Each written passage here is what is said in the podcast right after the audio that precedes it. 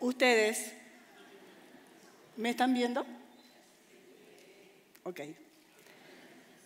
¿Me están mirando?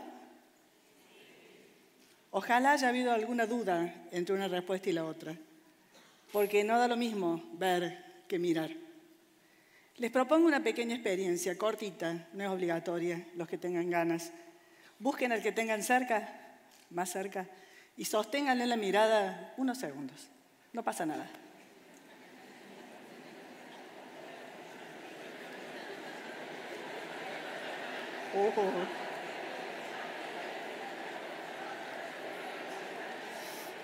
Bueno, obviamente que no les voy a preguntar si pasó algo entre ustedes, pero me muero de curiosidad. Pero tengo casi la certeza que algo pasó, porque insisto, no es lo mismo ver que mirar. Ver es cuestión del ojo, es cuestión del yo.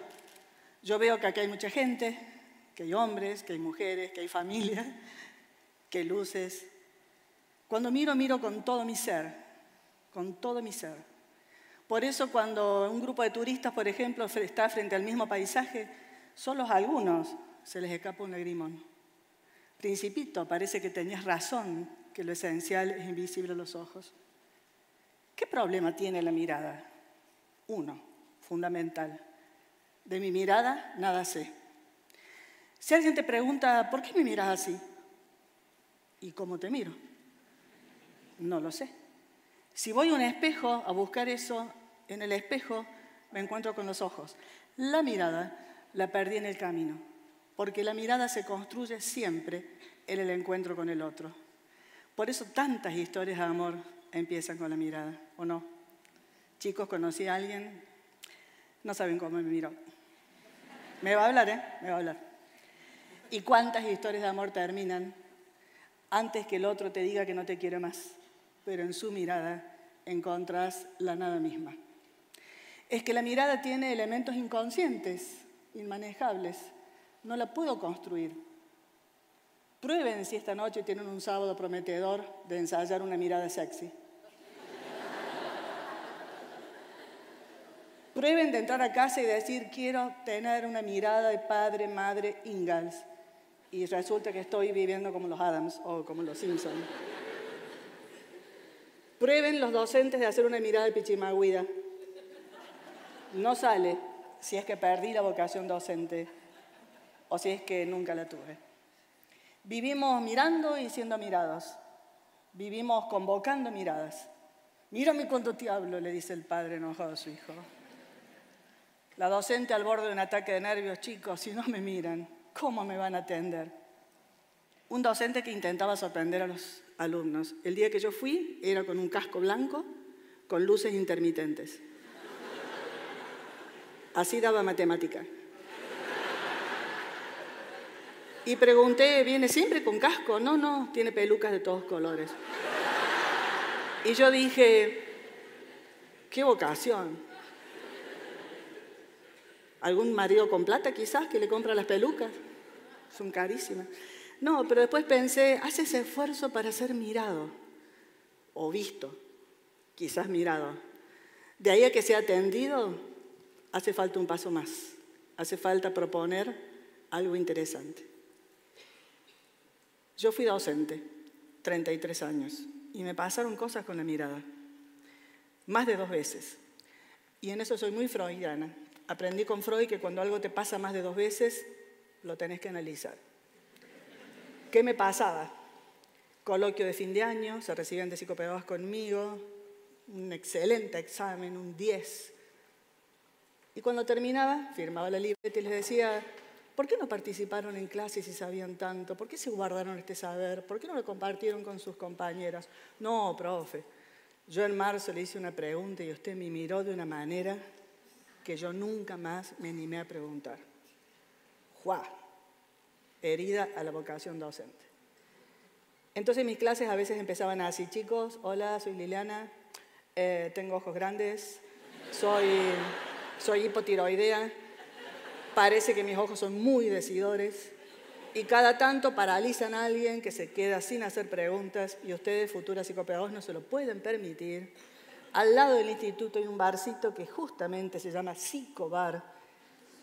¿Qué tal si nos tomamos un café y hablamos de lo que nos pasa con las miradas? Porque ustedes, futuras psicopedagogas, van a pasarse la vida mirando pacientes, padres, familias, escuelas, docentes, directivos, y no se pueden dar el lujo de paralizarse con la mirada, mucho menos que se les suspendan las preguntas, porque cuando uno se deja de preguntar, deja de aprender, y un psicopedagogo que deja de aprender es como raro, ¿no? Porque la disciplina nuestra se ocupa de eso. Vivimos mirando, vivimos siendo mirados. La tecnología empezó a entrar en nuestras vidas y ahí algo pasó. Así como les dije recién que no pueden construir una mirada, lo que les quiero decir, que las miradas construyen subjetividad, impactan en el sujeto. No da lo mismo que un bebé se encuentre al nacer con una mirada amorosa de mamá, que le transmite el amor por la mirada, porque si le dice te quiero, te quiero, te quiero, te quiero, el bebé no entiende nada porque no tiene un universo lingüístico ni simbólico para entender que el te quiero es el amor, la mirada lo atraviesa. ¿Qué pasará con estos bebés que se encuentran con mamás que no pueden dejar los celulares o las pantallas mientras dan de mamar?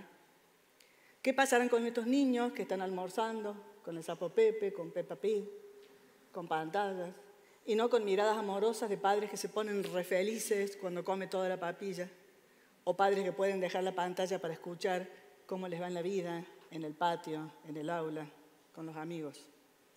¿Qué pasará con estas familias que han dejado hackear el diálogo y la comunicación entre ellos porque no pueden ni almorzar ni cenar sin pantallas. ¿Qué pasará con las escuelas que no se animan a romper filas? Queridos docentes, rompamos filas, si no pasan de las pantallas a las nucas de los compañeros.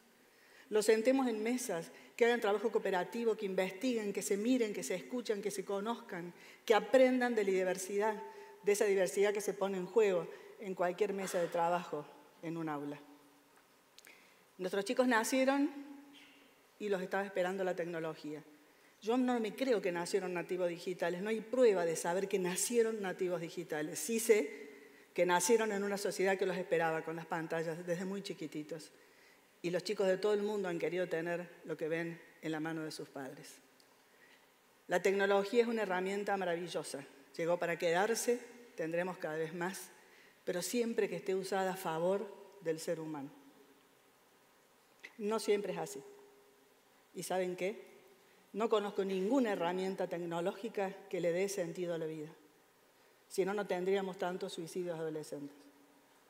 El sentido de la vida se encuentra con un turismo interno, buscando adentro de uno mismo, ¿para qué vine al mundo? ¿Qué quiero ser? ¿Qué quiero hacer? Y eso no me lo da tecnología. Es un viaje, es un viaje con muchas estaciones y en cada estación siempre hay un otro o unos cuantos otros. Y ojalá ahí aparezcan las coordenadas del amor, ojalá. Porque de no aparecer, el camino es hacia la soledad. Y los psiquiatras nos dicen que la mayor causa de depresión a cualquier edad es la soledad. El hombre no nació para estar solo. Lo dijo Dios, ¿no? En una vez se le arruinó la vida a Adán, pero bueno, dijo, no es bueno que el hombre esté solo y ahí aparecemos las Evas. Pero bueno, el sentido de la vida hay que encontrarlo adentro de uno mismo, adentro de uno mismo, en ese viaje que les estoy proponiendo, donde las herramientas tecnológicas no nos ayudan. Nos ayuda el otro, el encuentro con el otro, el encuentro humano con el otro. La verdad que me da pena ver niños solos, me da pena pacientitos que se quejan de la soledad en el aula, de la soledad en el recreo, de que no suena, no suena el teléfono los fines de semana para juntarse en un momento de amistad. Y esa es una deuda que tenemos nosotros con la infancia y quiero compartirla con ustedes. Pero les quiero dejar esa deuda y al mismo tiempo una estrategia que la aprendí de la mano de un hombre con una mirada impresionante, Eduardo Galeano, el escritor uruguayo. Qué mirada y qué voz.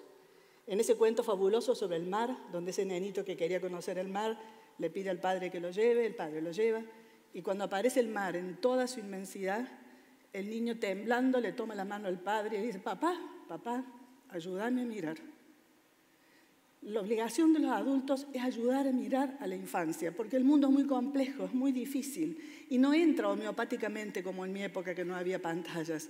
Hoy los chicos apretan un botón y les puede entrar el mundo si no estamos nosotros ahí filtrando y eligiendo por ellos. Además de saldar esa deuda con la infancia, deseo profundamente que nos reencontremos, que surzamos esta grieta que nos separa, que no es más que el fruto de la intolerancia frente al diferente, al que piensa, al que siente, al que sueña distinto que nosotros.